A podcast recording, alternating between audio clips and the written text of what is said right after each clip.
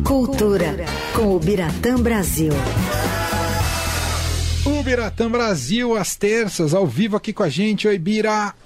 Oi, Manu, Leandro, tudo bem? Tudo bem, Bira, e você? Tudo certo. Ô, Bira, só queria te fazer uma perguntinha antes de você entrar nos filmes que você selecionou pra gente. Uh, a gente comentou aqui mais cedo que estreou hoje no Prime Video o Ficção Americana, que era o último filme dos que concorrem à categoria principal, ao, ao melhor filme, que faltava estrear aqui no Brasil. Foi uma surpresa? Eu não tava sabendo dessa estreia. Não, Leandro, até não foi não. Você deu spoiler, eu ia falar isso ainda hoje também. ah, desculpa. eu não, não vi tanta campanha para essa estreia, é, eu virar. Não, campanha realmente não teve, só ali o pessoal que, que, que mais, digamos, é, acessa a, o Prime Video é que estava sabendo. Eu, como venho muito buscando os filmes que me faltam ver, eu ficava sempre pesquisando na internet. E lá para fim de janeiro, lá pelo dia 24, 25 de janeiro, é, a Prime Video noticiou que estrearia é, hoje esse filme, essa a versão do filme para do Oscar. Então eu já estava sabendo. Semana passada eu lembrei, eu falei, eu pesquisei na própria Prime Video se você não tinha mudado a data, alguma coisa, e confirmaram. E hoje, de novo, eu entrei na Prime Video para ver se estava lá no catálogo e tá a minha opção de, de fim de tarde vai ser essa hoje. Você sabe, você sabe, Bira, que eu peguei aquele. Sabe aquele momento que o, o editor acaba de subir a matéria ou fazer o upload do vídeo, que ele tem que fazer um pouquinho antes da meia-noite, porque meia-noite tem que estar disponível para todo mundo. Uhum. Eu, eu, entrei, sem querer, eu não sabia, entrei 15 para meia-noite no Prime Video ontem, tava lá. Eu falei, nossa, eu não sabia, já tá aqui. Eu peguei no dia 26 ainda. Olha, tá vendo? Então, eles já estavam esquentando ali para quem tivesse como você de olho, né? o pior é que eu vi meia hora do filme, mas estou amando, porque eu vejo em blocos.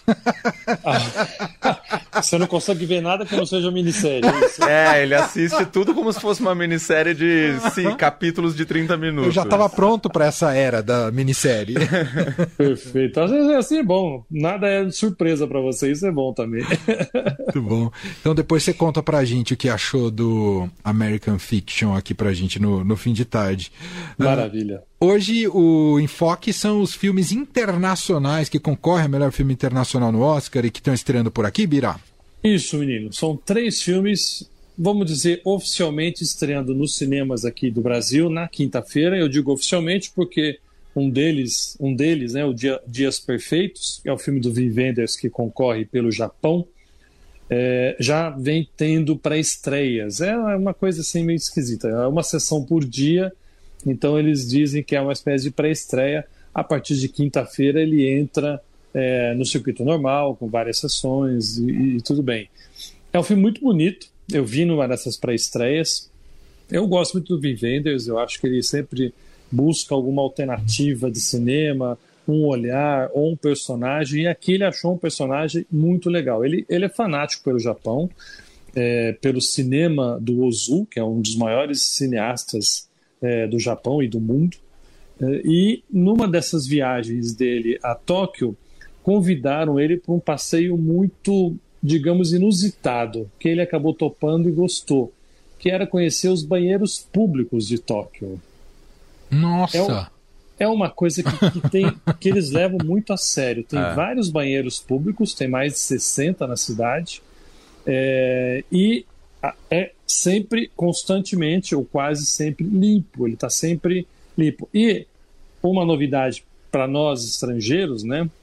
Eu já, eu já tinha visto isso lá atrás, quando eu ainda cobria a seleção brasileira nos anos 90, é, numa viagem a Tóquio, num hotel que a gente ficou, junto com a seleção, que é, nesses banheiros, pelo menos de, de, de hotel, e acho e esses públicos também, ele não é simplesmente um banheiro que tem ali um batente e a única coisa que você faz é dar descarga e pronto. Hum. Ele tem uma espécie de controle quase que remoto, na, meio que na, como se fosse uma cadeira, no braço da cadeira, que a partir dali você controla jatos d'água. Entendeu? Uhum. Muito bom. Então, temperatura, direcionamento.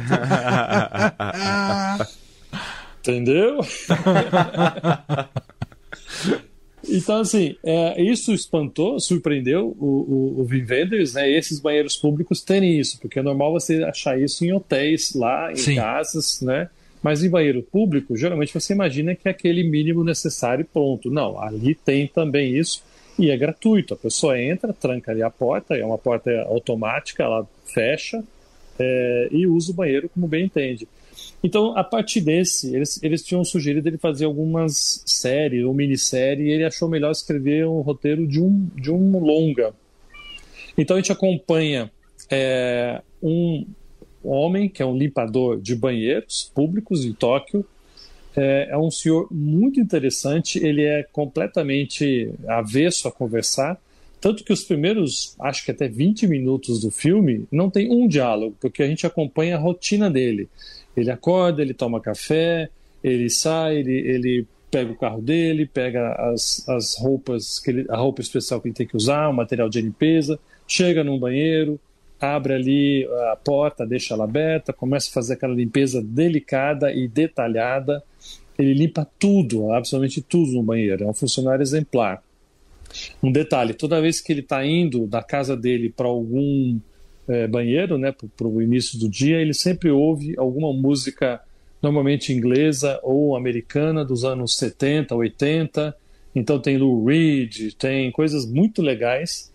E ele não fala nada, ele só uh, responde, às vezes, até por gestos da cabeça, por um aham. Uh -huh, é, e é meio repetitivo, todo dia ele faz a mesma coisa, só que cada dia acontece algo diferente. Ou é um outro colega dele que vem e puxa um assunto, conta uma história, ou é uma sobrinha que ele não via há um tempo, aparece.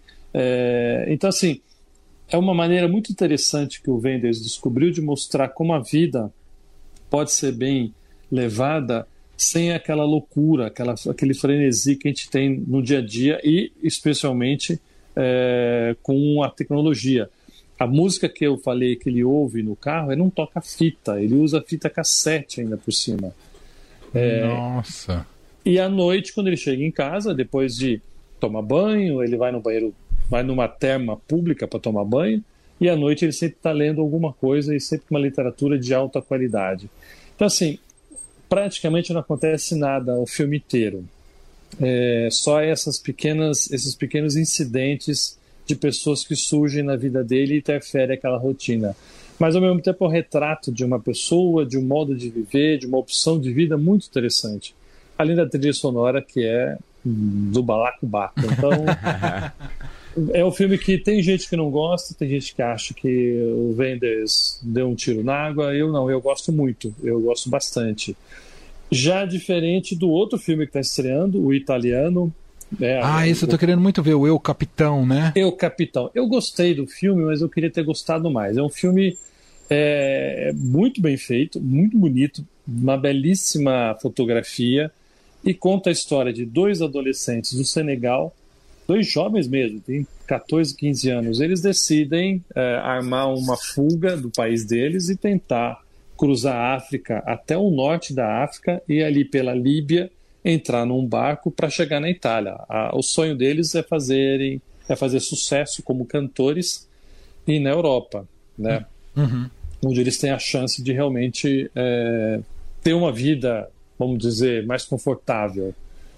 E eles passam, nossa, o pão que o diabo amassou nessa fuga da, da, do Senegal até chegar ali no norte da África. No fim do filme mostra um mapa, eu não tinha noção geográfica do quão aquilo é imenso, aquele território que eles percorreram. Então, é uma coisa maluca.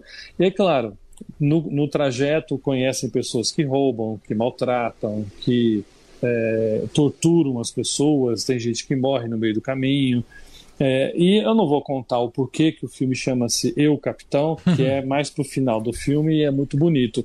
É, o que eu não gostei um pouco é, e eu vi algumas críticas também falando disso, esse olhar meio europeu condescendente para um, um, um africano que tenta, como refugiado, é, buscar uma vida melhor na Itália, no caso, ou na, na Europa. Hum. É, então, não sei, o final do filme é muito alegre, quase assim, não estou estragando nada, não, não se preocupe, mas a gente sabe que a vida é outra, a rotina é diferente, então o que parece ter sido uma conquista até foi, mas vai ser só uma fase de outro momento difícil da vida daqueles garotos. Entendi. Mas vale a pena ver, é um filme belíssimo que eu falei, uma fotografia linda.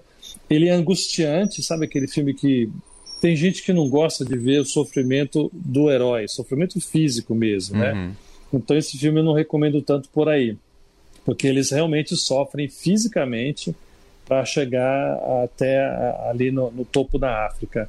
Mas eh, aí eu estou entregando um pouco, eles chegam e, enfim, até porque para justificar todo aquele sacrifício, não é um documentário, é uma ficção, ainda que baseado em histórias reais.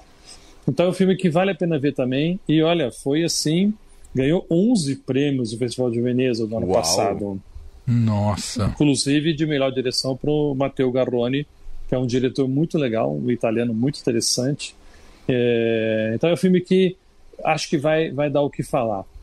E o último filme desses três que estão estreando, eu ainda não vi, eu só li a respeito, então eu vou falar um pouco do que eu li. É um filme alemão chamado A Sala dos Professores. A história é interessante. É, acontece uma série de furtos numa escola, uma escola, vamos dizer, primária, ginasial aqui, né? E aí os professores e os diretores começam a revistar alunos suspeitos para ver se encontra o que foi é, furtado e causa, claro, um mal-estar. Aí uma professora, ela resolve deixar ligada uma câmera no notebook dela na sala dos professores. Ela liga e sai. E quando ela volta, ela deixou o casaco dela com uma carteira bem em frente a essa câmera. Quando ela volta, a carteira não está mais lá. Putz. E quando ela vai ver o filme que ela gravou, é uma pessoa que não é identific facilmente identificável, mas tem uma roupa vermelha, é que fez o furto. Hum. E é uma secretária usa uma roupa vermelha. E naquele lugar só entram professores e diretores. É, não entra aluno.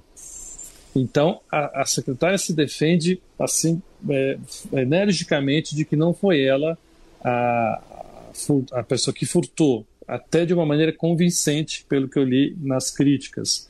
Mas fica a dúvida: será que foi ela? Será que foi alguém que usou uma roupa vermelha parecida com a dela para incriminá-la? Nossa. Então fica aquele mal-estar. E, obviamente, nesse interrogatório, nessa né, busca pelo, pelo provável ladrão, as pessoas se revelam egoístas, se revelam pouco é, com, com, pouca compaixão pelos outros. É ali que você começa a ver um pouco da desgraça humana. Então, também parece não ser um filme muito fácil de acompanhar em, em vista dessas, dessa situação muito incômoda quando você busca a, alguém que cometeu um delito como esse. E, então, esse é basicamente a, a sala dos professores. E esses três filmes se completam com dois que já estrearam aqui: A, so a Sociedade da Neve, o filme da Espanha, né, que retrata. Ah, esse já está é, bastante sucesso é, na Netflix, né? Bastante sucesso, está na Netflix, entrou no cinema, agora não, acho que não está mais, mas está na Netflix, né, recuperando ali o acidente aéreo que a equipe de rugby do Uruguai sofreu nos anos 60, quando estava indo para o Chile, foi uma até hoje, né, a tragédia dos Andes é lembrada por muitos detalhes, especialmente pelo canibalismo. E o que deve realmente ganhar o Oscar, pelo menos pelos prognósticos, é um filme que, embora seja de uma produção é, inglesa, ele concorre até pelo Reino Unido, ele é falado em alemão, por isso que ele está concorrendo com um filme internacional que é A Zona de Interesse, que a gente já falou aqui. É, é um filme que deve, pelos prognósticos, é o que deve levar entre uhum. esses cinco o Oscar de melhor filme internacional. Muito bem. É que a gente sempre destaca, né, que o, esse talvez seja o Oscar mais disputado entre todos, porque cada um dos países manda seu melhor filme. Então, imagino que significa estar entre esses cinco que concorrem à estatueta de melhor filme internacional. De fato, é, é um prêmio gigantesco, né? Olha, eu acho que sim. Mesmo não vendo e acreditando na qualidade desse sala dos professores do alemão, os outros quatro para mim, na minha opinião, qualquer um deles que levasse mereceria. Não é, não seria demérito para o outro que perdeu é, e nem uma vacalhação para aquele que ganhou. Acho que dos quatro desses que eu vi, é, todos são muito. A, a, zona do interesse ele incomoda porque ele é, é incomoda pelo não visto, uhum. né? Com, é o som que incomoda, é aquela história que você não vê, mas ouve e sabe do que se trata. A gente sabe exatamente o que está acontecendo. Aquilo incomoda muito e aquela rotina daquela família que não modifica, aquele egoísmo daquela mulher que não quer sair dali porque a casa é muito confortável, mesmo morando lá um campo de concentração, ela prefere ficar morando ali. Então tem esses detalhes que é da história que tornam o filme muito incômodo também. É, é, outro tipo de incômodo em relação aos outros que eu comentei agora. Mas é, acho que talvez esse que menos explícito e talvez mais incomode. Muito bem, o Biratã Brasil com a gente às terças. Vou aproveitar para fazer um anúncio aqui que o Biratã Brasil, eu não sei se a gente já tinha feito, Bira, não. mas acho que não. O Biratã Bra Brasil vai ao Oscar fazer oh. a cobertura do Oscar em loco em Los Angeles e vai fazer a cobertura também aqui para a Rádio Dourado, ou seja, a partir do dia que ele chegar por lá na quinta-feira, passa a fazer entradas ao vivo, teremos cobertura completa sobre o Oscar em loco esse privilégio mais uma vez com o Biratã Brasil aqui em nossa programação. Estamos bem empolgados, viu, Birá? Oh, eu também, já estou preparando aqui os roteiros do que fazer, do que falar e do que trazer aqui para o nosso ouvinte. Demais. Terça-feira que vem a gente volta a se falar, Bira. Um abraço. Abraço, queridos. Valeu. Até lá.